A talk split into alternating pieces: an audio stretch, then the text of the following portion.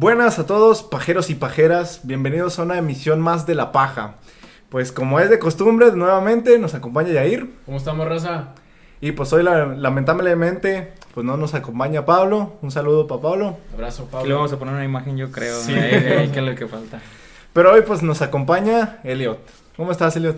Muy bien, muchas gracias. Gracias por la invitación. Muchas gracias. Hombre, Este gracias. es un honor estar aquí con ustedes bastante, la verdad. Gracias, gracias porque eres de los primeros invitados, el segundo invitado, o sea, esto es especial para nosotros. Eres pionero de la paja. Sobre todo. sí, sí. Bueno, el, Elliot eh, también es, es un amigo conocido nuestro de aquí del pueblo. A continuación vamos a platicar un poquito de, de todo lo que, lo que haces, que estudias, a qué te dedicas más o menos. Y pues así vamos a llevar la plática. Pablo hoy no está, pero pues desde aquí le mandamos un saludo al Pablo. Así es, así es. Pues primeramente, Elliot, pues cuéntanos algo de ti. ¿Qué... Pues más que nada, pues como ya lo dijeron, mi nombre es Elio de Gabriel Ríos Bravo. Eh, estudio Ingeniería en Sistemas Automotrices en el Instituto, Instituto Politécnico Nacional. Este, pues sí, más que nada, eso sería a lo que me estoy dedicando este, por el momento. Es una carrera que aproximadamente tiene duración cuatro años y medio, pero es muy, muy común que mucha gente la salga, la haga como un alrededor unos cinco, cinco años y medio aproximadamente. Porque suele que hay muchos reprobados y esta cosa, pues entonces, este, pues en cierto modo es común. Vaya, en cier- en cierto modo es común, sí. Quiere decir que es una carrera pues complicada, güey. O sea, realmente no, no tenemos mucho conocimiento. Más o menos pusimos a leer un poquito Ajá. en Wikipedia. Sí, sí, sí. Y, sea, se ve chida, güey. la Sí, la, la verdad sí, sí es este una ingeniería muy, muy padre dentro de lo que cabe porque pues este lo que es el tronco común, lo que es lo básico que ya sean las matemáticas, físicas, químicas, este las físicas aplicadas, las este todo esto lo que lleva el tronco común, Ujú. lo que necesitas saber de sí o sí para poder después llevarlo a la técnica, a la, a la, a la vida, pues es lo más complicado, vaya. Ya después, conforme vas avanzando, pues te empiezan a explicar, por ejemplo, como es mi carrera, sistemas automotrices, pues empiezan a aplicar todo, este, a explicar todo lo que es la, la ingeniería que lleva detrás el carro, este, todo lo que lleva los sistemas computacionales, todo lo que es la mecánica, todo lo que es este, el proceso de armado, toda la producción de materiales, cómo es que puedes combinar cierto tipo de materiales para crear otro tipo de carrocería y que sea más resistencia, sea, sea más resistente, más maleable, sea más este que absorba mejor el calor, que lo repela mejor el calor. Entonces, este, para eso, por ejemplo, si quieres crear un material este específico para que soporte temperaturas de no sé, menos 120 grados centígrados, Ajá. pues para eso tienes la química, tienes química aplicada, tienes ciencia de los materiales, tienes este otras materias más que por el momento no, no, no llevo, porque pues van por nivel vaya. Entonces, este, pues sí, es para eso más que nada, pues para que tengas este una base y sepas cómo aplicar este, pues por ejemplo, yo tengo una necesidad y necesito buscar, busco cómo solucionar esa, esa necesidad. Claro. Entonces, pues lo que busco es, es este, tratar de solucionar esa necesidad sin tener mucho, por así decirlo, no haya mucha... Ah, se me fue la palabra. que no, que sea pues este efectivo, no sea tan, no gastes mucho de esos recursos, sea la, la, la manera más rápida, efectiva y, con, y a menos costo. Entonces, este, pues eso más o menos a lo que a lo que me dedico yo, que pues en general yo me metí a esa carrera para para pues un proyecto que tengo ahí para el futuro. No, es, es que es lo- a lo que iba, güey, lo que te iba a preguntar. O sea, se ve que sabes porque te gusta, o sea, te apasiona, se escucha cuando una persona habla de, de lo que le gusta y lo que está haciendo, se transmite. Y eso está muy chido, o sea, el, el proyecto que traigas, no, no sé en realidad que sea, pero pues, igual lo podemos ir platicando en un ratito. Sí, claro, claro, claro, creo que sí. No, está muy chido, güey, la carrera porque, bueno, hoy por hoy creo que es muy importante, lo tenemos de ejemplo, por ejemplo, en Tesla, en, Ujú. eh, también he visto que Hyundai, eso es también Sí, es muy pionera. Sí. Entonces, que eso, que vayan de la mano con, sin impacto ambiental y que a la vez cumplan las necesidades que, que tú Así ya, es, que así es. dices. Sí, de hecho, este, a como va el mercado actualmente y a cómo va la situación ambiental, pues la electrificación en los autos va a ser necesaria, va a ser de sí o sí. Pero lo que pasa con la electrificación en los carros es que las baterías no son al 100% este, verdes, por así decirlo. Sí. La producción del litio, pues sabemos que es contaminante para el medio ambiente, no podemos sí. derramarlo en donde sea. Entonces, sé, por eso mismo, para eso mismo me sirve mi ingeniería en sistemas automotrices, que yo puedo buscar la forma en cómo implementar nuevas tecnologías en la producción, no sé, de una batería nueva que sea, no sé, de, de rebaba de algún tipo de, de producto o producto químico que al degradarse sea, sea este benévolo para el medio ambiente, pues no sea, no haga daños ambientales, no produzca este cambios en el, en el ambiente, todo este tipo de cosas, ¿no?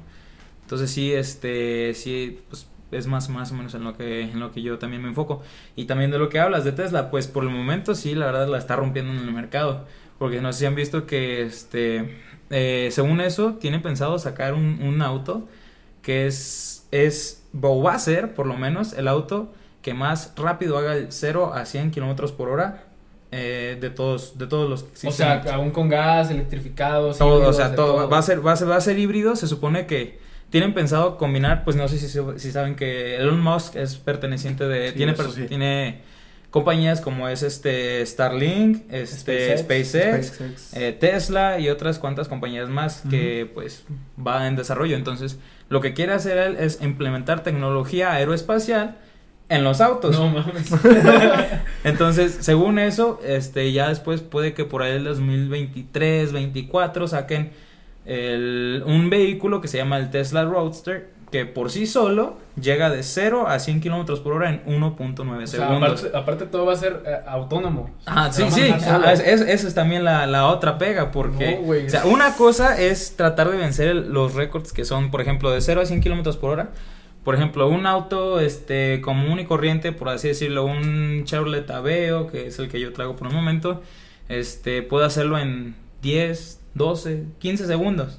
Entonces es en lo que llegas, arrancas y llegas a los 100 kilómetros por hora. Ahora imagínate las fuerzas que, las fuerzas G que recibe el cuerpo para llegar de 0 a 100 kilómetros por hora en 1.2 o 1.9 segundos. o sea, ese es de un 1 y ya estás a 100 kilómetros por hora. No, no, es, es, sí, la neta es, es muy apasionante, es muy ¿Cómo lo hace? O sea, ¿cómo es posible que algo pueda, pueda, ir tan rápido? Y es que tiene, que ver todo, o sea, el, que el carro, no sé, por ejemplo, te voy a decir un ejemplo muy, muy cagado, que no se le vaya a caer un faro, ah. o, que, como tú dices bien, que tu cuerpo resista el choque de velocidad, y te, te, tiene que ver con eso. Sí, sí, sí, No, también la carrocería, que aguante ¿Cuánto golpe, cuánto pues, el golpe de pues del, del poder, del poder de la tracción de las llantas, ah, o sea, que aguante, o sea, tú vas a darle un 0 a 100 a un segundo y a lo mejor la carrocería te, te explota y se te queda haciendo y no, no manches, o sea, no, no, no.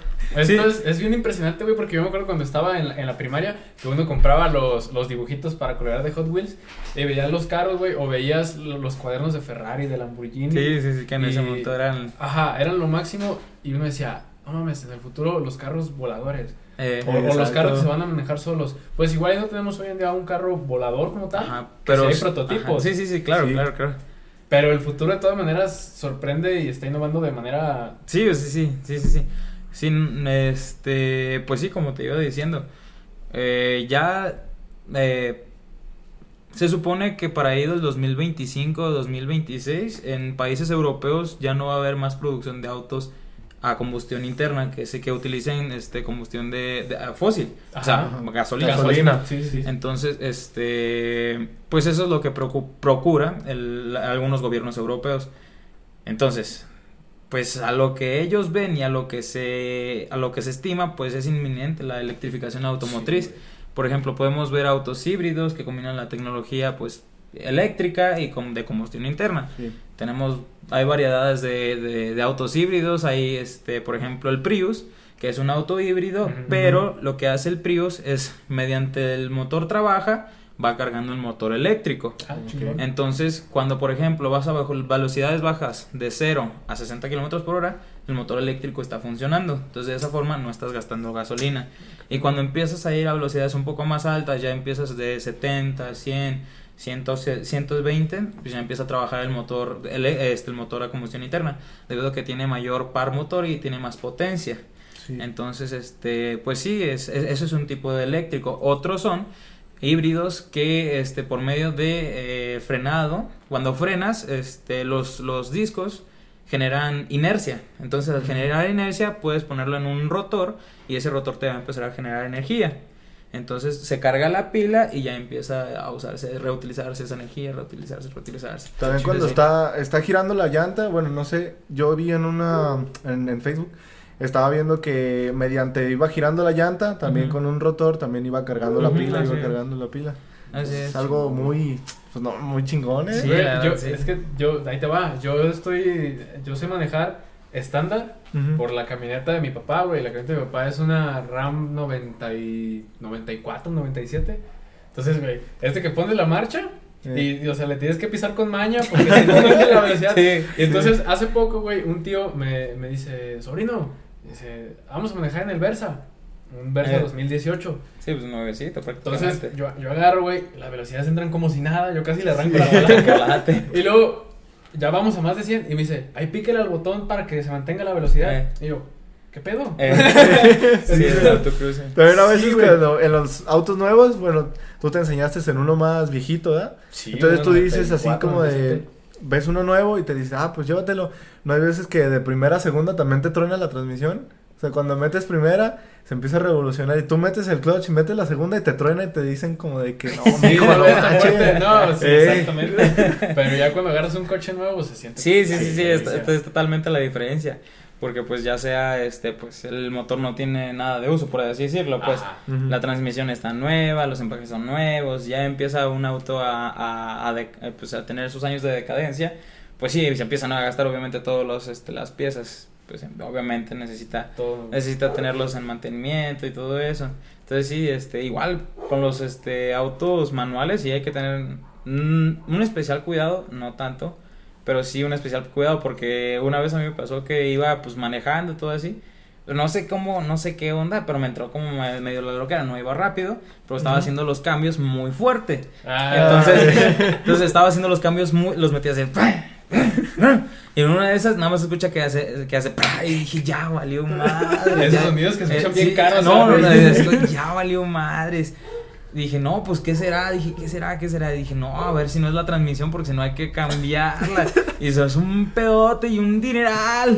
Dije, no, ya valió madres. hablemos de transmisiones. Ah, hay un mito entre los mexicanos y entre muchos que eligen más la transmisión estándar que la automática. ¿Es más buena la estándar?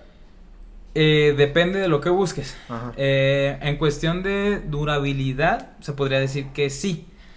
Pero lo que pasa es que muchos, a lo que yo supongo, los mexicanos que eligen la transmisión estándar, es porque las transmisiones automáticas, si no les dan más mantenimiento, empiezan a ser muy latosas. Entonces, por ejemplo, si un auto automático se te queda parado, ya de ahí no lo puedes mover con grúa. Si un automat, si una, si un auto estándar este, se te queda parado por cualquier cosa, te faltó gas, ya no tienes, te falta, falla una banda, el motor ya no funciona, ese sí lo puedes mover, debido a que este la transmisión está hecha para eso, para por ejemplo, pues lo pones en neutral y ya lo puedes mover libremente.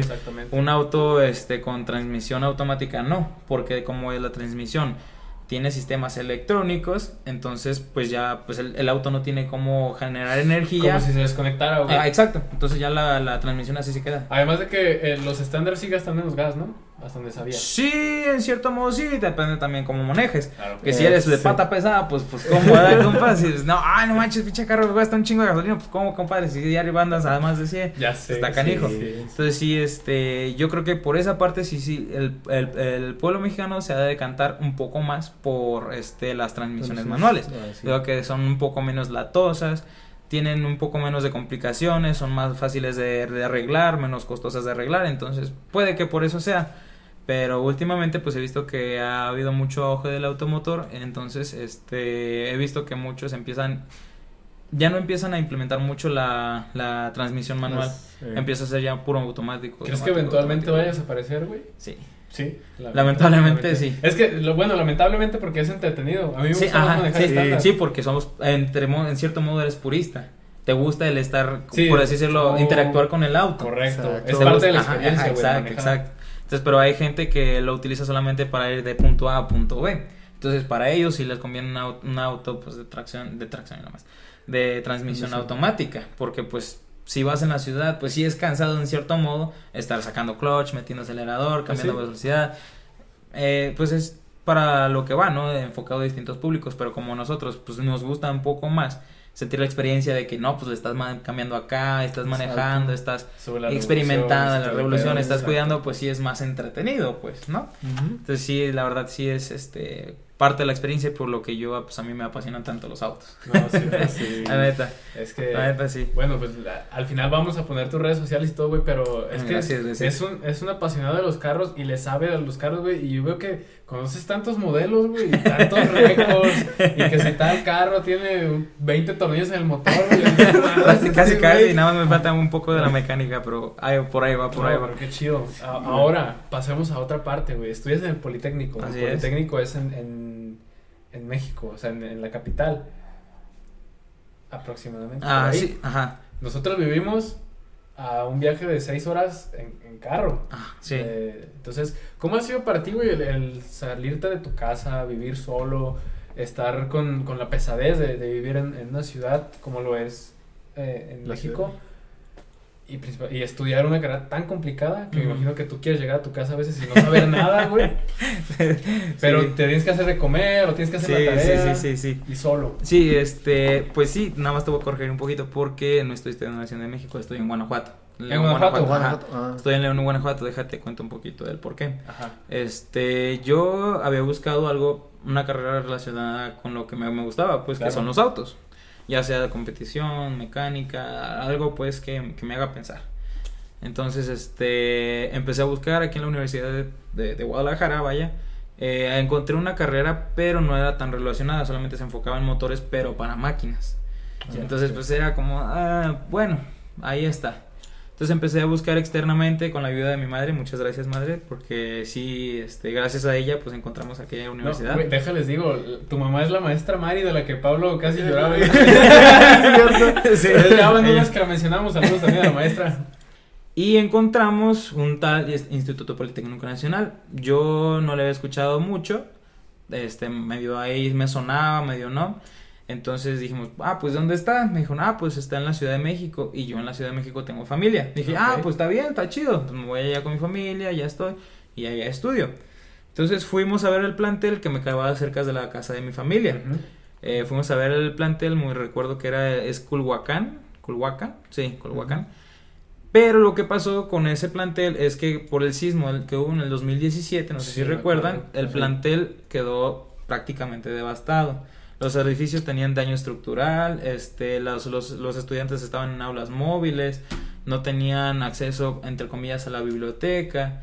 Entonces, pues dije, si quiero estudiar y voy a estudiar en este tipo de condiciones, la neta no está chido. Y aparte había tenido un maestro de matemáticas que me había orientado pues para tomar el curso de, para, tomar el examen de admisión. Este me dijo que la verdad en esas instalaciones, como ya son muy viejas, los laboratorios tienden a ser muy viejos. Entonces no les han renovado mucho y esta onda y esa.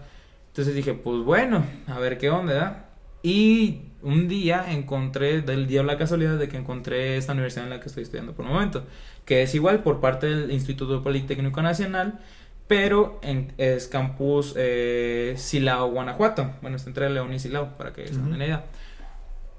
Entonces dije, ah, pues esta me queda un poco más cerca de aquí de Guadalajara, que es un viaje de exactamente, si te vas en camión, son tres horas, ni más ni menos. Entonces, este, dije, ah, pues bueno, pues le dije a mi mamá, ¿podemos ir a verla? Me dijo, ah, sí, claro, vamos a verla. Y fuimos a verla y la verdad, pues, no, nada que ver con el plantel que había visto.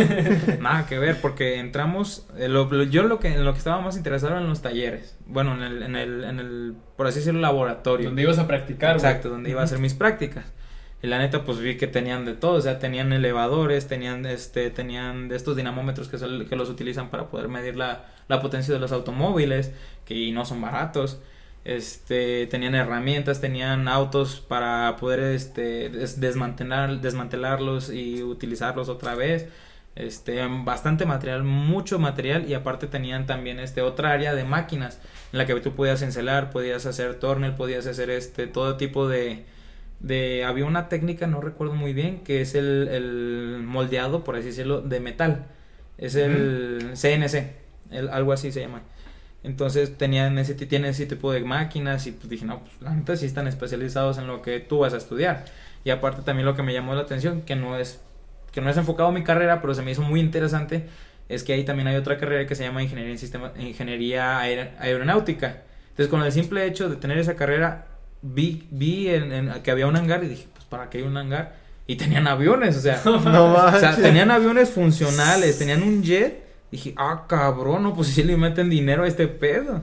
Entonces, pues desde, ahí dije, no, pues sí, a huevo, o sea, sí me late porque sé que, que voy a tener un entorno digno, por así decirlo, de desarrollar mis conocimientos, de aplicar todo lo que, lo que vaya aprendiendo. Dije, pues esta es, y sobre esa me fui, este, y pues gracias a mi mamá que me ha apoyado mucho, me, me pagó un curso. Y pues ahí estuve duro y duro y duro. Todos los días estudiaba por lo menos una o dos horas, todos los días. Empecé por decirlo, tenía mi examen de admisión en, en marzo y yo, por así decirlo, no es exactamente la fecha en, lo que lo, en la que lo tuve. Tenía la fecha el, de este, el examen de admisión en marzo y yo, yo empecé a estudiar como desde, ¿qué será? Agosto del año pasado. Entonces pues ahí me la llevé, me la llevé duro, duro y duro y duro y duro. Y ahí estuve, entonces hice examen de admisión allá y ese, e hice examen de admisión aquí en Guadalajara, igual para esa carrera que les había dicho. Entonces, pues dije, pues a ver en cuál quedo, ¿Cuál, cuál, cuál pega, en chicle pega. Y ya, pues me dieron los resultados, me dieron los resultados primero allá. Y pues sí, resultó que sí quedé. Lo bueno, los esfuerzos dieron frutos. Sí, no, claro. Y ya, ya quedé allá, pues allá estoy estudiando. Ahorita este, voy en el supuestamente cuarto, cuarto semestre, pero tengo una que otra materia rezagada. Entonces, pues tratamos de, Estás en todos. Sí, estoy en todos los semestres, por así decirlo. Ahí, ahí en Guanajuato está una planta de, de, Ford, ¿no? De Ford Motors. Ajá, eh, ajá, es eh, de Ford Motors, hay otra GM, está también la de Honda, antes estaba aquí en Guadalajara, pero la movieron para allá. de mover para allá. También está la de Mazda y y una planta de Volkswagen, pero ahí no producen autos, solamente producen partes para el motor. Ah, ok. Entonces sí, están esas, esas cuatro plantas y nos han llevado, de esas, de esas cuatro o cinco plantas que, nos, que, que, hay ahí, por parte del instituto, este, nos han llevado a dos. O sea, nos han dado, nos han dado tours, nos han llevado a saber cómo se trabaja, qué es lo que se hace, este, qué es lo que se dedica un ingeniero, más o menos a lo que yo saldría pues de, de, de la carrera. Eh, y pues la verdad sí está muy padre. Este, Y por así decirlo, pues mi, yo, mi, mi, universidad, en la que yo estoy estudiando actualmente, está en el corredor industrial, que, que es el de el Puerto Interior, se llama. Entonces ahí están todas muchas empresas de las que... Yo creo que casi siento que lo hicieron a, propósito. Sí, sí, sí. O pues, sea, el hecho también de que tengan ahí los hangares, que tengan muchísimo laboratorio. Me imagino que más de alguna empresa, güey. Sí, algún acuerdo con la Va, Vienen para acá, no sabes qué, mándamelos allá a hacer sus prácticas y si veo que están rindiendo bien, pues los y, Obviamente que a las empresas les conviene que tú salgas bien capacitado. pues claro, claro que sí, claro que y sí. a la universidad le conviene que salgas bien para seguir con el acuerdo Ajá, Así es, así es. sí, sí, de hecho sí tienes mucha razón y sí tienen... Y hablando, hablando de, eh, de empresas, uh, pues aquí en México tenemos muchas empresas de automotrices. Pues aquí una pregunta si tú ya sales de carrera en carrera y el, el, instituto pues te dice, no, vas a elegir a, a, una automotriz en México, te vas a poner a chambear ahí, ¿en cuál te meterías? Aquí en México, yo creo, mmm, bueno, si se llega a hacer el plan que había escuchado rumoreado, es que se iba a hacer una planta de McLaren en Guadalajara. Entonces, si se llega a hacer esa planta por cualquier X, X, Y situación, pues me iría a esa pero a las que hay actualmente me iría a la de Audi que está en Querétaro, que igual me queda ahí a como una hora más o menos de donde estoy viviendo actualmente. Entonces, pues sí, la neta estaría chido y pues, pues sí trabajas con autos de más, este, un poquito más, una gama más, ajá, más calidad. Deja, aprovecho para decirte, güey, que yo estoy enamorado del Audi 3. Eh. Es un, no es el coche de mis sueños, pero yo creo que un carro que me gustaría tener, sí, porque mi primer carro, el Audi 3. El Audi 3. Me acuerdo cuando una vez vi un documental de cómo lo hacían en, en Alemania, que es todo con trabajadores de más de 40 años, que todo lo hacen a mano. Sí, sí, sí, sí, sí, sí. La velocidad que tiene, el diseño que tiene. Sí, eh, fíjate que a mí también me gustan mucho los Audi. Eh, es el, que tú dices, el A3. Es, Pues es una, por así decirlo, una versión de entrada que pues, pues no es nada, no es muy barato, pero sí es de los más baratos que hay sí, para, para Audi. más accesibles. ajá, son los más accesibles, pues. Pero y sí tiene un diseño muy este pues en cierto modo juvenil, podría Exacto. ser. Aparte de que son hatchback, la carrocería que se maneja para ese tipo son hatchback, que son este autos con cuatro puertas, pero más acortados de la parte de atrás, que sería de la cajuela, no tienen tanto estilo espacio. Sea Divisa y todo Exactamente, sea Divisa, Audi A3 estilo sobre WRX STI, pero hatchback. También tienen modelo sedán, ¿no? El modelo sí, tienen modelo sedán, ajá, también tienen modelo sedán este que es pues cuatro puertas pero este pues con cajuela o, más más larga pues más, con mayor capacidad de litraje entonces sí sí sí tienen un diseño un diseño muy juvenil que sí tienen a pues muchos jóvenes entre comillas jóvenes que pues empiezan a, a, tener sus recursos a empezar a trabajar bien que les va bien pues se compran pues no pues que su Audi no pues ahí está chido. Y toda la madre entonces sí sí, sí está padre la verdad tiene y Audi tiene una filosofía muy muy buena que es este eh, pues es tener, o sea, cualquier cosita que te haga falta que pienses que no vas a ocupar, la van a tener. Entonces, por ejemplo, si abres una cajuela de, un, de algún auto, Audi, este, te vas a encontrar con una rejita que pienses, esta madre, ¿para qué me va a servir? Pero para lo menos que te pienses que va a te va a servir, para eso va a estar. Entonces tienen, tienen como mucha, son como mucho, muy, por así decirlo, nerdos la marca pero en el sentido de la, del, del lujo. Entonces es como ese, tipo de combinación, pues, y está padre, la neta. Entonces también tienen algunas otras características de, de la marca, pues que se implementan mucho la, la, la transmisión, que es la transmisión 4, que no, no, no, no, no, ese tipo de transmisión no lo tiene cualquiera. Entonces ellos desarrollaron su, su propio tipo de eje, su propio diferenciales, y este, pues es una de las mejores transmisiones a cuatro ruedas que puedes encontrar en el mercado. Sí. Entonces sí, es, está muy padre la verdad el Audi. Sí, tiene Sus, sus, sus, buenas características. Sí, o sea, es que sí hay muchas marcas de renombre y obviamente que también a todos nos gustaría tener un Ferrari, un Lamborghini. Ah, pues claro, sí, sí, sí, sí. Pero un carro más accesible también entre comillas. Ajá, no, son tan... ajá, no son tan accesibles, pero más accesibles que más un Lamborghini. De, de, la gama alta. Ajá, sí, sí, sí. que a un super deportivo, pues sí, ya es otra cosa. Por ejemplo, pues ya para ese tipo de autos, pues están los, los económicos o los al, mercado general, los deportivos, super deportivos y hypercars. Entonces, los hypercars son autos de altas prestaciones que cuestan, por así decirlo, 2, 3 millones de dólares que, pues, traducidos a pesos mexicanos serían que alrededor de unos 16 millones de pesos, más o menos, aproximadamente. Entonces, pues ya no es un auto que cualquiera puede tener. Por ejemplo, un auto eh, común y corriente, por así decirlo, tiene alrededor de unos 80 a 100 caballos de fuerza. Un caballo de fuerza es la capacidad que tiene el motor de jalar 200 y cacho kilos.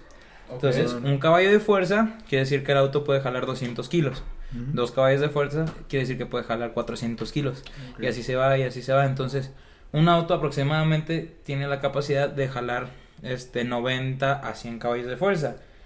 Que serían un aproximado unos unas 2 toneladas aproximadamente, que es lo, lo que pesan en aproximadamente los autos. Entonces, eh, y ya un auto que empieza a ser de altas prestaciones, que es un deportivo, los deportivos empiezan a ser de 240, 300 caballos de fuerza, que ya es una diferencia pues bastante notable. Claro. Porque ya pueden hacerlos, como decía antes, que el Tesla, que hace del 0 a 100 en 1.9 segundos, esto ya lo pueden hacer, empezar a hacer como en el 0 a 100 en 8 segundos, 7 segundos, de los 11 a, de los 10 a 15 segundos que tarda un auto normal. Ya después de eso se van a los superdeportivos, que ya son autos más caros, que empiezan a rondar entre los este, 100 mil dólares, 200 mil dólares, 300 mil, 500 mil dólares incluso. Entonces ya estos autos empiezan a hacer, tener prestaciones pues más, mucho más deportivas, más enfocadas al, al, a lo que es pues la pista, pues a ir rápido, tener paso por curva rápido y tener aceleración rápida. Es más, más, más o menos en lo que se enfocan. Y obviamente pues tener mejores diseños, pues más atractivos a la vista. Sí. Entonces, este ya empiezan a ser pues más caros, tener mejores prestaciones.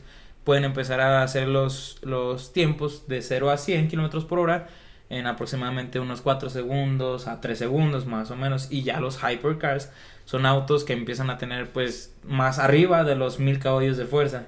Que pues, o sea, ni siquiera los puedes dimensionar. Y me imagino que, o sea, ni siquiera la carrocería no pesa ni, ni una tercera parte de ah, lo que... Ajá, también es eso. El diseño de la carrocería tiende a ser de fibra de carbono, que ya la fibra de carbono es un material muy resistente, incluso más resistente que al aluminio, pero más ligero, en un 80 a 60% más ligero que el aluminio. Entonces los autos son súper ligeros, chingo de potencia, eso quiere decir que van en putizas. o sea, las madres esas son cohetes, literal. Entonces, Y hablando de cohetes, bueno, no cohetes como tal, pero sí autos muy rápidos, hace poco, hace aproximadamente unos 2-3 días, se rompió el récord de la mayor velocidad en un auto de producción. Ah, Entonces, hay, hay autos que, que, se han diseñado para ir muy rápido, que han llegado hasta los 1000 kilómetros por hora, pero solamente se hace uno y para eso específicamente. Pero los autos que tú, por así decirlo, puedes llegar a comprar si tienes el dinero, esos son los autos de producción en serie. Ok. Entonces, esos autos, este, tienen un, este, pues empiezan a haber récords, ¿no? El primero fue, pues, de 200 y cacho con el Lamborghini El Diablo. Después de eso fue hasta 1900, creo, 92, que se sacó el McLaren F1, que llegó hasta los 395 kilómetros por hora que pues para muchos era pues una era una burrada, no, no, era, no era cualquier cosa, ya era un auto de, pues, no manches, ¿cómo le hacen? Y después de eso llegó el Bugatti Veyron, que yo creo muchos lo llegan a identificar. El Bugatti Veyron que llegó a una velocidad de 430, 415 aproximadamente kilómetros por hora. Entonces, pues ya es un, es un poco más, un mérito más. Y después de eso, muchos autos se, se habían planteado la idea de llegar a las 300 millas, pero no muchas lo habían llegado, que son las 300 millas son aproximadamente 500 500 4, ah, de 504 a 515 kilómetros por hora.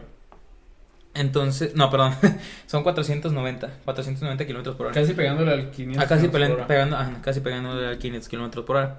Entonces, primero que nada, tratar de mencionar los 300 kilómetros por hora cuando en un auto y ya vas un poco rápido son 100 kilómetros por hora. Sí, güey. O sea, ¿qué se, ¿qué se ha de sentir? La velocidad, o sea, ni siquiera qué es lo que has de ver en ese momento a, lo que, a esa velocidad que vas. Porque, o sea, son aproximadamente unos 100 metros por segundo, o sea, cada segundo está recorriendo 100 metros, 100 metros, 100 metros, 100 metros, 100 metros, 100 metros. O sea, pues es, es pasar, pasar, pasar, pasar, pasar a 300 kilómetros por hora, a 300. Ahora incrementale otros 100, 400 kilómetros por hora que ya es otra, es otra chingadera. Y, el, y de los primeros autos a llegar a 400 kilómetros por hora fue el Koenigsegg Agera RS, que puso un récord de 435, me parece bien, 435 kilómetros por hora, que pues duró, le duró como unos un año y medio más o menos. Y hace, hace como unos 7 meses más o menos sacó otra vez Bugatti eh, su versión del Chiron este, Super Sport. Y ese ya llegó a los 490, que fueron las 300 millas. Y hace poco, hace como 3, 4 días, sacaron otro auto que llegó y destronó al Bugatti Chiron Super Sport, que marcó una velocidad de 535 kilómetros por hora. O sea, y aquí lo, lo, lo bueno, lo relevante es que son autos que en algún momento alguien los puede comprar. Si tienes el dinero, lo puedes comprar. Sí, claro, ajá. Y, como tú dices bien, ha habido coches que van más rápido. Sí, sí, sí, pero. Para eso y ya. Y ya. O sea, no, no tienen otro propósito más que eso. Y aparte se, se hace en, una, en un ambiente donde no hay nada. O sea, se hacen en desiertos. Y estos autos se prueban en, vías públicas, pero las cierran, obviamente, para no tener percances y cualquier otro, que no haya accidentes. Pues. Exacto, sí. Pero, o sea, si te lo planteas, si quieres hacerlo en algún momento, pues ahí está. Es muy peligroso, pero sí, ahí está. Sí, el auto es capaz de hacerlo. De hecho, yo había leí hace, hace un tiempo que para manejar un Lamborghini, un Ferrari, que eso es como que lo más común de, de los autos deportivos, tienes que tomar un, un mini curso porque si no te matas. no había escuchado de ello, pero puede que sea cierto. No estoy seguro. Porque sí son autos no muy fáciles o no muy, este, pues sí, fáciles de conducir. Porque hay autos que tienen tracción a las, a las a tracción trasera y al tener tracción trasera y tener mucha potencia, pues el auto se te colea. Y si no sabes manejar, pues te asustas. Y lo más seguro es que vas a chocar. Entonces tienes que saber manejar, tienes que saber controlarlo si quieres empezar a forzar el auto, hacerlo que vaya más rápido, que vaya al límite, por así decirlo. Si tienes que empezar a tener manos, tienes que empezar a, saber conducir deportivamente. Que una cosa es saber conducir y otra es saber conducir deportivamente. Entonces, este, pues sí, ya puede que sí, este, si quieres manejar bien un auto de esa categoría, si tomes un curso es lo más adecuado. Imagínate, imagínate un Bugatti aquí en Atoto, güey. no, También había... Los baches se acaban.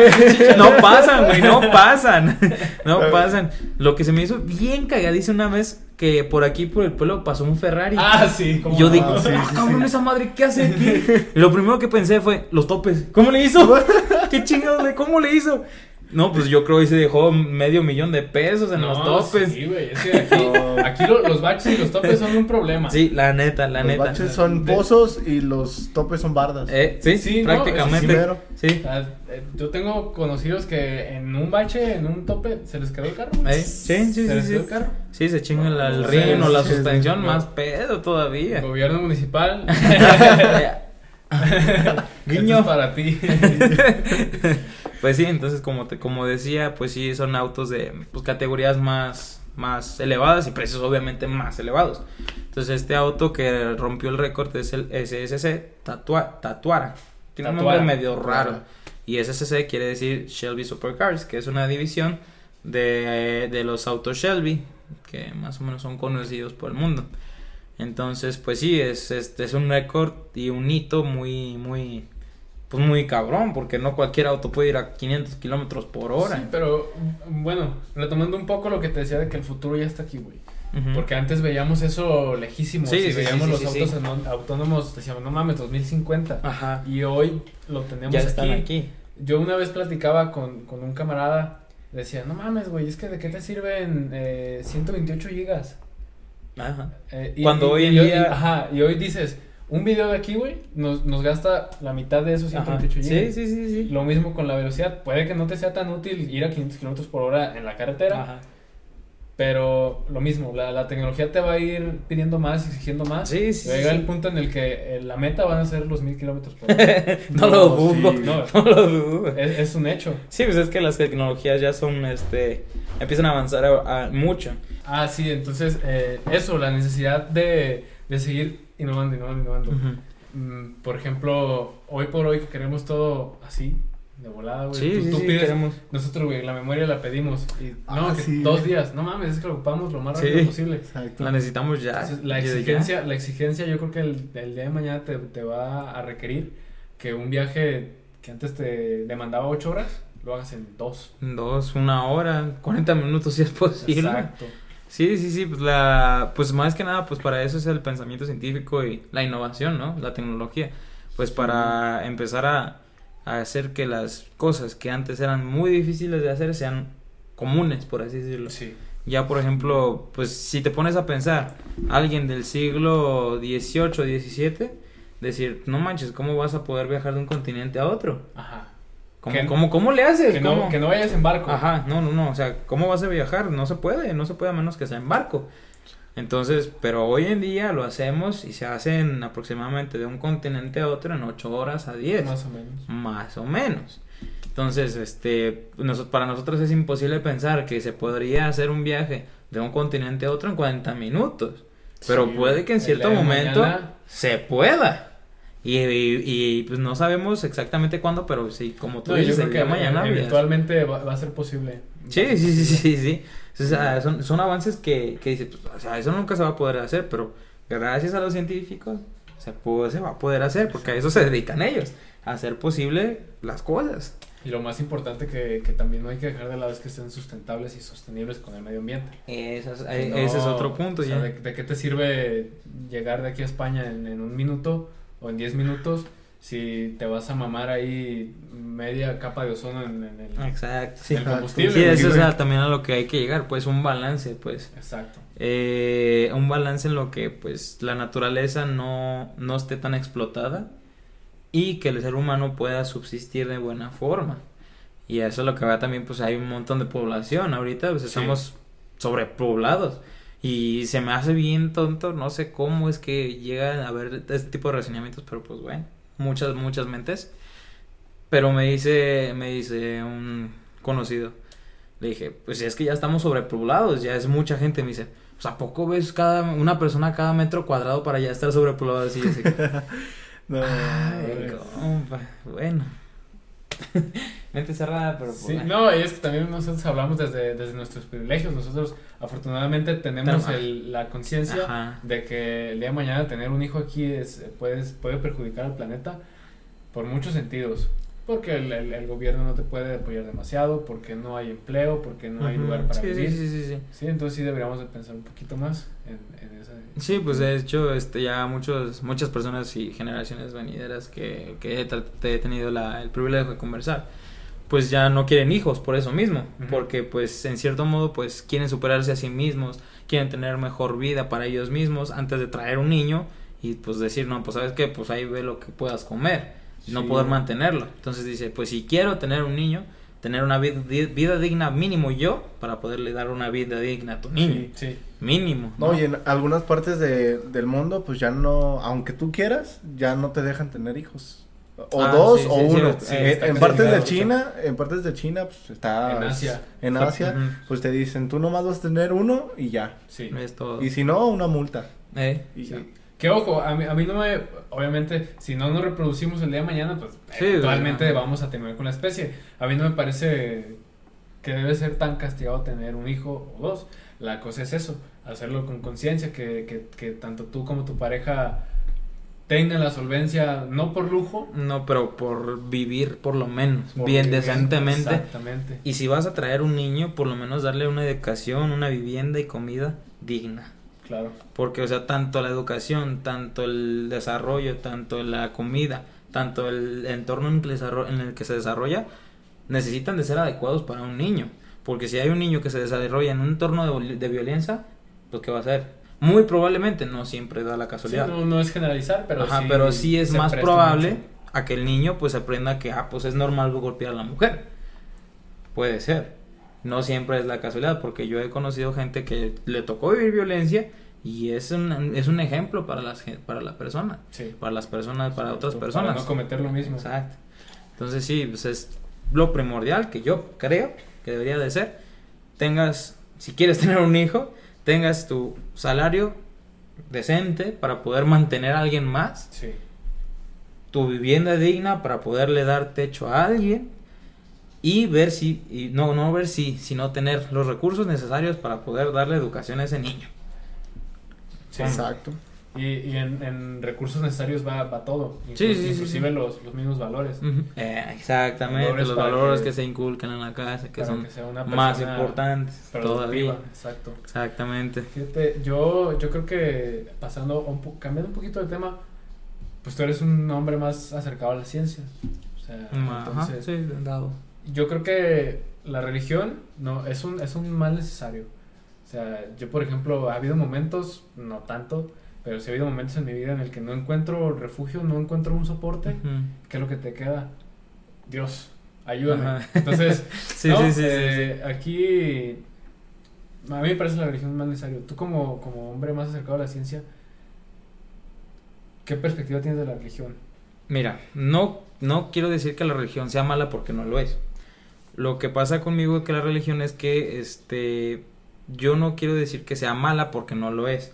Lo que pasa es que he visto que hay gente y he tenido la casualidad, la, la, la oportunidad de que una prima era totalmente atea, no creía en nada de eso. Entonces llegó un día en el que conoció a una persona que era cristiana y ella le inculcó mucho de este tipo de valores y la he visto, la verdad, muy serena, muy, muy, muy centrada. La he visto, este, pues, o sea, como debe de ser una persona, pues. Entonces, pues eso es lo que yo supongo que, que te ayuda o te podría ayudar si es que lo necesitas, si es lo que buscas, la religión. Te puede dar, por así decirlo, paz mental, te puede dar este apoyo emocional, te puede dar, brindar como un, un lugar donde te pueda acoger, pues supongo, es lo que yo pienso. Y para mí, pues no es, no lo veo tan acogedor porque no he vivido muchas, la necesidad, pues no he tenido la necesidad de hacer o de creer en este tipo de cosas. Como de acercarte y de tener ese cobijo que te brinda Exacto. ajá. Y aparte, no quiere decir que lo hagan todos o que o no hay que generalizar. ¿No has tenido esa necesidad de...? Mm, no, por el momento. Si en dado momento digo, pues, este, quiero acercarme o quiero eh, tener esa paz que podría obtener, pues, pues lo hago. O sea, no, no estoy abierto al, a la posibilidad. Entonces te digo, por el momento no he tenido mucho acercamiento a la religión porque me ha tocado pues ver personas que tienen un poco de pensamientos, por así decirlo, anticuados. Este, no todos, porque sí he visto padres que la neta, pues, mis respetos para esos compañeros. porque a, pesar, aparte de que profesan, profesan su, su religión, pues son más, este, más abiertos al cambio. Entonces, eh, como te decía, la... he visto que muchos padres, no todos, tiene un pensamiento un tanto anticuado. Porque hace no mucho, hace aproximadamente, bueno, más o menos unos dos, tres años se casó una prima mía. Y me tocó la casualidad de que el padre era, pues, anticuado en cierto modo, un poco arcaico. Porque decía, este, no se pueden casar, no pueden tener hijos antes, este, antes de casarse. Entonces fue como, ok. se me hizo así como un poco de, pues, si quieres casarte o no, pues es tu decisión. Y si quieres tener hijos o no antes, pues, al final de cuentas, si así eres feliz, pues, ¿cuál es el problema?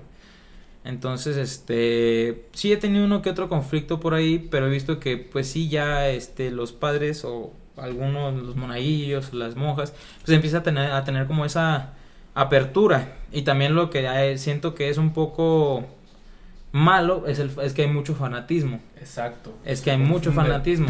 Eso es lo malo en cualquier cosa, en cualquier cosa. Ya sea en el deporte, ya sea en la política, ya sea en la religión. Sí, es bien peligroso. Es muy malo el fanatismo. Porque te lleva, te lleva a extremos que pues ni siquiera hay necesidad de llegar. Te llega a pensar, bueno, no, no te llega pues, pero como que tiene esa, esa predisposición a, a, a malinterpretar las cosas y a hacerlas en exceso cuando pues tienes que balancearlo, ¿no? Tienes que empezar a saber, pues, pues, ¿sabes qué? Sí me gusta o profeso esta religión, pero tampoco porque, este, ya tú pienses en otra cosa, pues estás mal tú y yo estoy bien. Entonces, pues tampoco se trata de eso, o sea, es tener como, pues, la, la, la apertura para, para, o sea, ser receptivo, vaya. Ajá, exacto. Ser receptivo para que no todo el mundo somos igual. Exacto. Y no todo el mundo pensamos igual, entonces eh, respetar eso. Ajá, exacto. A mí algo, eh, he leído un poco de, de algunas otras religiones, por ejemplo, leí el libro de Siddhartha. El libro de Siddhartha habla un poco de, de este Samana que dice, yo no quiero ser Samana, era el hijo de un brahman. Un brahman es como el sacerdote de, del budismo si yo no quiero ser samana, entonces se va al bosque, güey, y, emprende su, su búsqueda interna, su buscar su yo interno, practica el Om, que es el, como el rezo más potente del budismo, conoce a Buda, rechaza la doctrina de Buda y rechaza todas las doctrinas. Es un libro muy interesante, no los voy a contar al final. Pero a lo que voy, sí, ajá, a, lo que voy, a lo que voy con esto es que las religiones tienen algo en común, que es que lleves una vida recta, y que tú vivas bien contigo mismo y con tu prójimo. Sí, sí, sí, claro. Y yo creo que practiques la religión que practicas, eso lo debemos de llevar a Siempre, siempre, o sea, que practiques religión o no. Exactamente. Sí, sí, sí, sí. Y es algo bueno, muchas personas sí lo encuentran en la religión. Sí, es lo que te digo, es lo bueno, es que saben encontrar, como tú dices, este, la rectitud, pues es su camino, que encuentren paz, serenidad, este, amenidad, pues que, que se sientan cómodos, pues con la con tu vida y cómo vas pues, este, desarrollándote, pues, ¿no? sí, es, es, muy curioso que aquí en México, por ejemplo, seamos un pueblo muy guadalupano. Bastante. Pero, pero, o sea, ojo, guadalupano, güey. O sea, hay gente que a lo mejor no va a misa, pero el 12 de diciembre le pone su a la Virgen de Guadalupe. Y hace poco yo platicaba con una maestra, la maestra, ya vas a ver quién es si escucha esto, me saludos. Y me decía, acuérdate que somos un pueblo que viene de un, de un mestizaje y de, un, de una conquista. A mí no me gusta esa onda de quedarse con, nada, nos conquistaron, valió madre. O sea, pues ya pasó, ¿no? Exacto. Pero, pero, ojo. es un pedo de 500 años atrás. Ajá, exacto. pero ella dice, dice, nuestros, nuestros ancestros tenían mucha conexión con, con la tierra. Y para ellos eh, era, o sea, de la tierra comes, de la tierra produces, de la tierra todo, la madre tierra, güey. Cuando llegan los eh, españoles, te despojan de la madre tierra y te les quitan a sus mujeres, a sus mamás, a sus hermanas. A sus dioses, güey. A, ¿Sí? sus dioses. Sí, pero en, en, este caso específico hablo de, de la figura femenina. Ah, ok. O sea, te, te, despojan de madre tierra, te despojan de, de, las mamás, de las hermanas y de las hijas. Entonces es un pueblo que creció, aparte de sometido, sin ese calor maternal. Y si, si han leído o visto un poco de la historia de Juan Diego en, la Basílica ah, de, de, Guadalupe, Juan Diego se siente arropado por el amor maternal. Y es lo mismo que le contagia a todos los indígenas. Y yo creo que es algo que el pueblo de México ha venido arrastrando desde tiempos inmemorables. Somos un pueblo despojado, primero de, su libertad, de sus ideales y de tantas costumbres y tradiciones, pero además también de, ese calor maternal. Sí, ella, me decía ese pensamiento que se me hace muy interesante, güey, y tiene mucho muy reflexivo. Ajá. Me tocó, pues ahorita en una tarea, me tocó hacer un ensayo de la identidad mexicana. Ajá. Y pues en, en, esas investigaciones que tuve, es que nuestra identidad mexicana se basa mucho en la fe. Se basa mucho a que irle a llevar rosas a la, a la, Virgen. llevarle sus mañanitas, su novenario. el rosario. El rosario. Cuando alguien se muere, reza el rosario para que la Virgen María le pida a Dios que lo deje entrar al cielo. Exacto. sí. Y pues muchas así de las partes de nuestra identidad pues se basa en la fe. Y en eso de pues de ser muy creyentes a la fe, nos basamos al pensamiento de que no me va a ayudar Dios o me va a ayudar la Virgen María.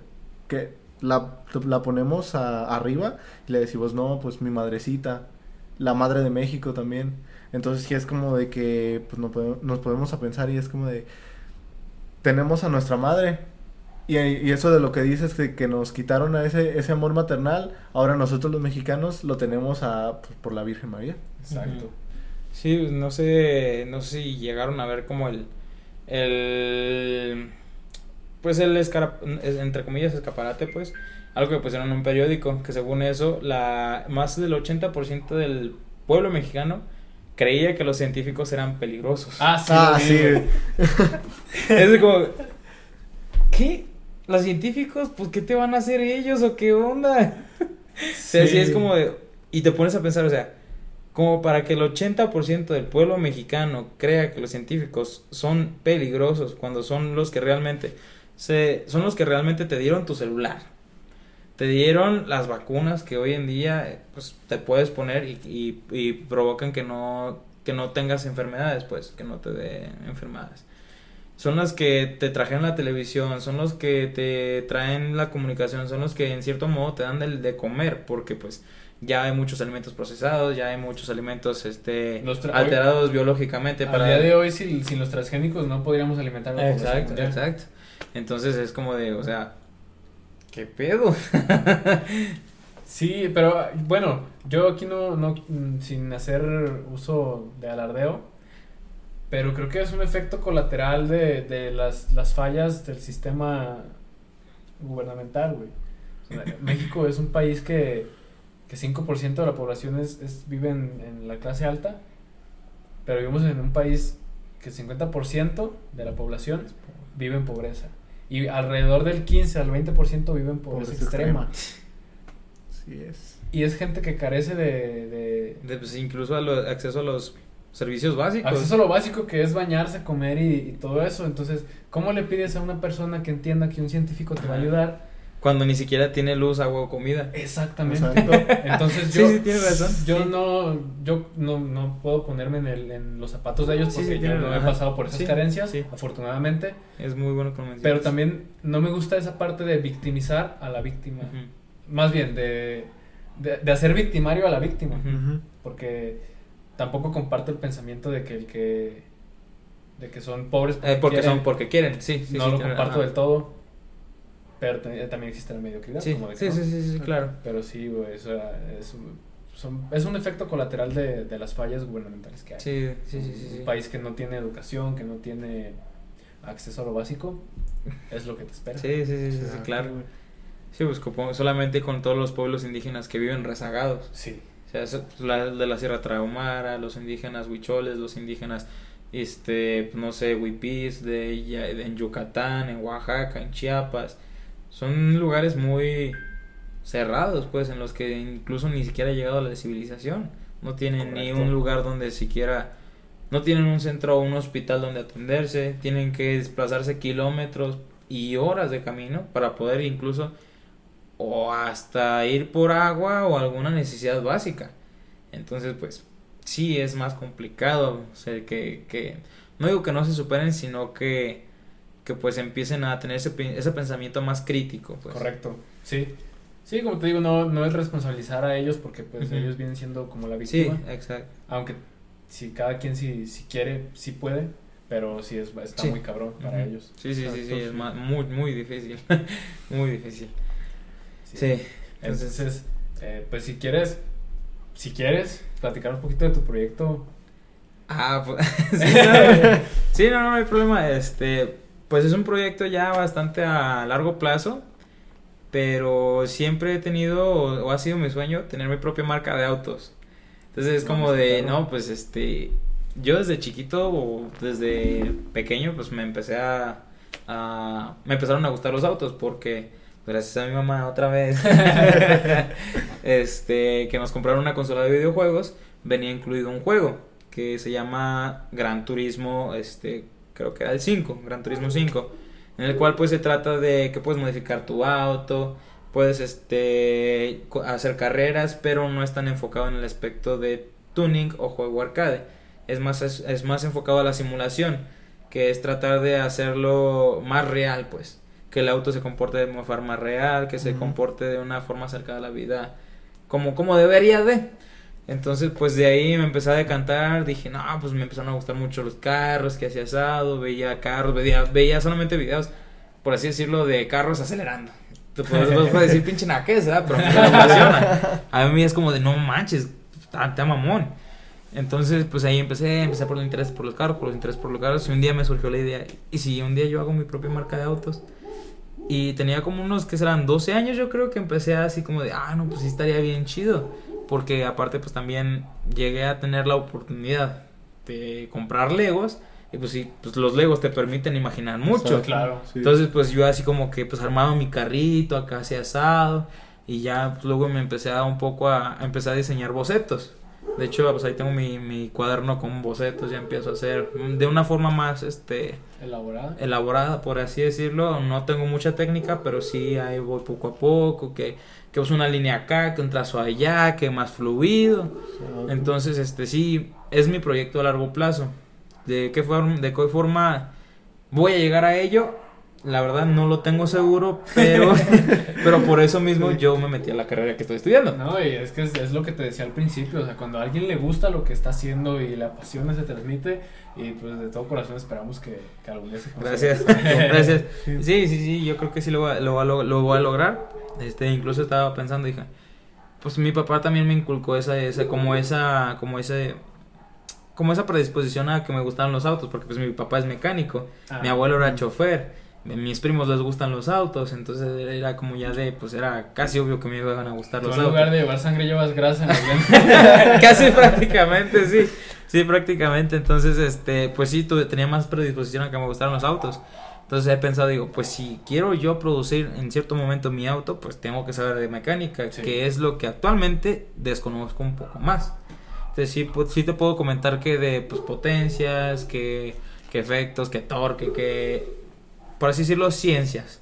Pero en la cuestión de la mecánica sé muy poco, sé cualquier cosa, sea que, que, que las bujías, que el alternador, que el monobloque, que, que la transmisión, que todo eso. Pero sí me falta hacer profundizar, pues. Y lo que yo siento que me va a ayudar es que pues, he jugado con muchos Legos. Siempre, en toda mi vida me ha gustado armar y desarmar todo lo que sea. Ya sea un carrito control remoto, ya sea un Lego, ya sea este un aparato electrónico que pues, para armar, desarmar y acá. Pues, y pues, está padre, pues me gusta pues, meterme y decir, pues, ¿cómo funciona esta madre? ¿Qué es lo que hace? ¿Qué es lo que lo produce? ¿Cómo es que se hace esto? Y pues, está, está padre, pues. Este, entonces sí, pues yo ya en cierto modo pues ya tengo mi, mi firma pues de lo que va a ser el, el nombre de la, de la compañía y lo que va a ser más o menos el, el, el logo, pues más o menos. Así espero. Luego, güey, cuando, cuando ya, no sé, digamos que, que produzcas tu primer diseño completamente tuyo, que es que viene presumiéndolo aquí, güey. Ah, pues claro, claro. Bueno, va a ser primicia y novedad aquí en la paja. Tengo que ténganlo por seguro. ¿Ya existe una, una, una marca mexicana, completamente mexicana? Sí, sí, de hecho, este, no han, no hay muchas, pero sí hay. Sí hay, este, totalmente funcional y que venden este, autos actualmente, sí hay una nada más, que se llama Bull. Este es, este es Ultra Light Vehicles, algo así. Este, en inglés, que en la traducción en español sería vehículos ultraligeros y deportivos. Entonces, este, esta marca fue fundada por dos eh, mexicanos que, se, que son los hermanos este, Echeverría. Sí. Entonces, entre ellos dos, pues como son muy apasionados, fueron, creo que compitieron en ciertas carreras aquí en México. Entonces dijeron, pues, ¿por qué no hacemos nuestro propio auto? Y pues la verdad, este, pues sí, ya empezaron a tener más ventas eh, en Estados Unidos, que era el, mar, el mercado en el que se querían introducir, que era donde había más ingreso, donde había más oportunidad de crecimiento. Y ya están allá rompiendo la duro. Entonces, este, y también quien los apoya en promoción, en cierto modo, es Benito Guerra, no sé si lo llegan a conocer o lo ubiquen más o menos. Benito Guerra, pues es un campeón del, es, es, campeón del Mundial de Rallys. Perdón. Entonces, él les ayuda en cierto modo a promocionar su auto. Que pues el auto, la verdad, tiene muy buenas prestaciones y es totalmente ligero. El auto puede hacer el 0 a 100 de kilómetros por hora, que como ya les comentaba, en aproximadamente 3 a 3,5 segundos. No está nada mal. No, pues súper bien. Para tener un motor, si mal no recuerdo, es un motor EcoBoost de 2.5 litros de 4 cilindros. Ajá, de 4 cilindros que genera aproximadamente unos 300 caballos de fuerza. O sea, no es mucho, pero lo que hace que vaya tan rápido es que es muy ligero. Entonces, ese auto está totalmente enfocado para ir al, a una carrera. Entonces, si lo quieres meter a, un, a una carrera, pues ahí está. Nada más es de ponerle gasolina y vámonos. O sea, no necesitas de prepararle, reducirle el peso, ponerle asientos, que cambiarle bujías, que poner un monobloc más grande. Entonces, pues sí, este, ya que venda bien autos, este, bien, bien como tal, pues por el momento sí nada más es Bull. Pero ha habido, por el transcurso de los años, otras marcas. Por ejemplo, hay una que se llamó Mastreta, que era una marca producida, si mal no recuerdo, en Cuernavaca. Eh, pero lo que pasó con esa marca es que como no tuvo mucho, mucho apoyo y no hubo muchos inversores, pues tuvo que quebrar, quebró, quebró totalmente. Y los autos pues quedaron por ahí regados, los que alcanzaron a vender. Es un logo parecido como a... Es como una M, es como una M. Sí, sí, los he visto. Y hace poco este sacaron un auto de esa misma marca que fue, fue pintado por este artistas oaxaqueños, que tiene un diseño pues es 100% mexicano, o sea, el auto es mexicano y aparte tiene un diseño mexicano. Y lo pintaron a mano, ¿no? Ah, eh, ajá, exacto, fue pintado a mano totalmente y la neta sí quedó muy padre. Y hay otra marca que no es 100% mexicana, pero está diseñada por mexicanos. O sea, y no recuerdo muy bien la marca, cómo se llama, pero el modelo del auto se llama Inferno. Y, está y el auto está producido en Italia, diseñado en México, pero producido en Italia. Y por el momento son de las únicas marcas que sé que totalmente son mexicanas o tienen parte mexicana. Son, son las únicas que he sabido yo. Por el momento puede que haya más, puede que haya menos. puede que sí. Ajá, pero desconozco de, ya de ellas. veremos Elliot. Sí. Pues claro, claro. Ahí, un día les voy a traer y les voy a dar un, un ride por ahí para que. Coche. puede ser, puede ser. Existe una, una empresa mexicana que es, actualmente, creo que fue hace apenas como dos meses o un mes es la primera empresa unicornio mexicana. Unicornio quiere decir que vale mil millones de dólares. Ah, eh, se llama Kavak. Creo que el funcionamiento básicamente es que tú compras tu auto y te lo entregan a domicilio. Entonces, pues la, la experiencia está chida, güey, porque te llegan en el tráiler y ahí tu carro. sí, sí, está toda madre. porque sí, o sea, ya no, ya no necesitas, pues, de estar de que, ay, pues esperar y al otro día ya te avisan ven por tu carro y ya está acá. Y te estás tres horas en la eh, agencia. Esperando a que te lo traigan. No, pues ya estás en tu casita, tranquilo. Y, ah, ya llegamos, aquí estamos afuera. No, pues aquí a toda madre. ¿Qué más quieres? Estás en tu casa esperando a gusto. Ah, aquí está tu carro. No, pues vamos por el carro. Cabal, cabal, y apenas, apenas consiguió ese logro de ser el primer unicornio mexicano. Fíjate qué chido, eh. Muy padre. Porque sí, pues supongo que ese ha de ser todo un reto para una marca, bueno, no marca pues, pero una empresa, una empresa pues desarrollarse aquí totalmente 100% mexicana, supongo, sí, ¿no? y es un logro más chingón porque por la época en la que estamos. Por el, la, la, cuarentena y el COVID, que mucha gente se tiene que recortar en ah, gastos. Ah, también, eh, eh y, y lo consiguieron. Es muy cierto. Lo consiguieron y muy cierto. chido por ellos. Qué padre, qué padre. Pues éxito para ellos. que le sigan así. que le sigan así. Güey, si, por ejemplo, están los, los carros, los oldies, los clásicos, los contemporáneos sí. y los futuristas. Si tuvieras que escoger uno de cada uno, ¿cuál escoges? Mira, oldies, pues hay que ponerlo así, ¿de qué año a qué año sería más o menos? Te voy a poner, por ejemplo, de los 50 a los 70. 50 a 70. Se me vienen a la cabeza uno que otro Muscle Car, que son autos americanos, o un Japo, pero me decantaría por un Muscle de esa época, que sería un Ford Mustang del 69. Esa época fue dorada para los carros. sí, y sobre todo para los muscle cars. Porque había competencias, sacaban el, el Chevelle, el Camaro, el, el Mustang, el Challenger, el, Charger. O sea, era una batalla brutal. O sea, de, todos contra todos. Esto le carros muy bonitos, güey. Sí, muy bonitos, muy, muy, muy bonitos. Diseños muy innovadores, tecnologías nuevas, porque se empezaban a meter este tal vez los motores ya se utilizaban, pero no como en ese entonces, pues ya no empezaban ya no utilizaban, por ejemplo, no había tantos muelles, había más suspensión, más suspensiones, había ya discos de freno, frenos de disco, discos de freno. Entonces, pues sí era, o sea, una, fue una época dorada en cierto modo para este tipo de autos, muscle cars fueron pues exportados por toda parte del mundo. Entonces de, de eso de los, de los clásicos, de los Sí, sí, sí. Ya época contemporánea, contemporánea, la última década. De la última década, pues tendría muchos candidatos, y, pero lo que siento yo que sería más, este, tendría más relación calidad-precio y prestaciones. Xiaomi. Xiaomi. el Xiaomi. El Xiaomi de los autos. Eh, sería un WRX STI de la marca Subaru. Este auto, pues, este, por lo que me decantaría es debido a que como sus antecesores están basados en autos de rally, pues tienen como ese tipo de ADN, tienen como esa filosofía, pues de que vamos a ser los duraderos.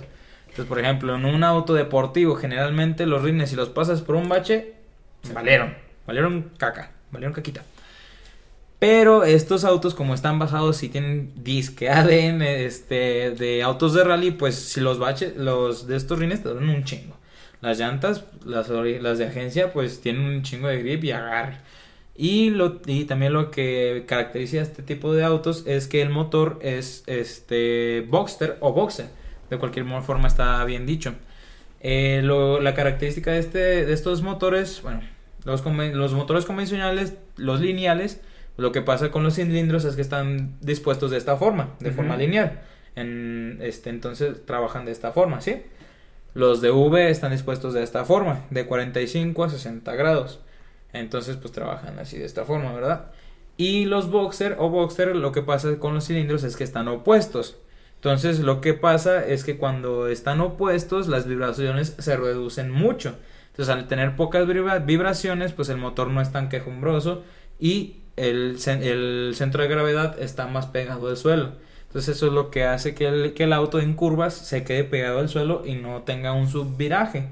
Entonces lo que pasa con un subviraje es, que pues, empiezas a irte, a irte, a irte de la curva. Un, un subviraje es que te que en vez que la estás tomando la curva y se te va de más. Entonces, eh, lo, que, lo que hace que ese auto sea especial para mí, pues es que las curvas las tome, las tome como si fuera como si fuera recto. Sí, exacto. O sea, como si. Pues está diseñado para eso, vaya. Entonces, eso es por lo que yo me decantaría. Aparte de que no es un auto tan caro, entre comillas, porque sí está ronda entre los 500 a 700 mil pesos. Pero no es tan caro como un Sepuer deportivo. que ya rondaría unos 8 o 9 millones de pesos. Pues, o sea. Entonces, eso es por el auto que me, que me decantaría de esta década. ¿Y futurista? Eh, futurista. Habría muchos candidatos. Eh, podría ser un Tesla, que es el Tesla Roadster, que pues la neta, pues aparte de que es eléctrico, eh, pues tiene las prestaciones pues bien cabronas. Puede hacer el 0 a 100 de, en 1,2 o no, de 1,2 a 1,5 segundos. Y tiene una aceleración, bueno, una velocidad tope de aproximadamente 400 kilómetros por hora. Pero me voy a cantar por otro. Este no es eléctrico, es, es este, pues es motor a combustión. Este es un Bugatti Chiron, este, la Sport, no, ¿Bolid? Bolid, exactamente, Bolid. Este auto salió aproximadamente hace dos, tres días, entonces este, lo que tiene este auto es que es, el, es un rediseño del Bugatti Chiron. Entonces, este, el Bugatti Chiron ya tenía 1500 caballos de fuerza. Entonces, lo que hicieron fue reducir el peso de este Bugatti Chiron, rediseñarlo exteriormente y aumentarle los caballos de fuerza. Entonces, ahora este auto tiene 1200 kilogramos y 1800 caballos de fuerza. Mames. Entonces, para, se supone que hay un dicho de un ingeniero por ahí que dice que para que tengas el auto ideal debe de, relación, de haber una relación de uno a uno. Un caballo de fuerza, un kilogramo. Entonces, eh, pero lo que pasa con este auto es que hay 1200 kilogramos y 1800 caballos de fuerza. Es 2 a 1, güey. Exacto, es casi el 2 a 1. Entonces, pues esta madre casi prácticamente es un cohete. Entonces, y la verdad tiene un diseño muy, muy, muy chingón. Para mí, la verdad se me hizo muy chido. Y aparte, se, se, supone que tiene récords en algunas pistas que pues se utilizan para, para comparar los autos y decir, no, pues este es mejor que este, este es mejor que el otro, este es mejor. La neta está muy padre. No, sí, vimos, un video de Instagram del diseño de ese carro. Uf, es una delicia. una delicia. sí, la verdad. La verdad. Pues, pues ya terminando esto, pues nos dio mucho gusto conocer todo lo todo lo que te gusta a ti, lo de tu proyecto también. Muchas gracias. nos gustó mucho. Y pues ojalá que en algún día veamos una, un design No, claro, claro que sí, van a, hacerlo, van a hacer la primicia y novedad. Sí, claro, aquí vamos a tener la página exclusiva presentando el, Claro, claro que sí, muchas gracias. no, muchas gracias por, por, por, el tiempo, por haber venido y, y compartirnos de lo que te apasiona. Eso claro, no, pues muy importante. Muchísimas gracias a ustedes por brindarme el espacio y por considerarme, porque pues podrían haber escogido a cualquier otra persona, ¿no? Pero muchísimas gracias por el espacio, por el tiempo y por, pues, por este, incluirme aquí en su, su proyecto La Paja, sus podcasts. Espero que tengan mucho éxito. Ah, que tengan invitados pues incluso y este más de más categoría acá pues empiecen a hacerse lo que va no ojalá que sí. Ojalá que sí. Esperemos que sí, que moneticemos un, peso. Peso por video pues ya es algo ya es algo sí, sí, no, sí, qué, qué, bueno que estás aquí siendo pionero de la paja y como, como decimos en, en las redes sociales, güey. Nuestro podcast, su podcast, igual. Gracias, gracias. Gracias. Invitar a la, gente que, que, te siga en redes sociales. Sí, claro. Ah, muchas gracias. Eh, me pueden encontrar en Facebook como Elliot Ríos y en Instagram como Elliot Ríos BV. BV. Ajá. Nosotros ya saben, La Paja. En la Paja en todo. en Instagram, YouTube, Facebook. Spotify. Síganlo, síganlo, síganlos. Ahí estamos. Muchísimas gracias otra vez. No, gracias a ti. Ha sido un episodio muy interesante. Gracias, gracias. hasta aquí la dejamos. Gracias. Checo para Red Bull. Checo para Red Bull.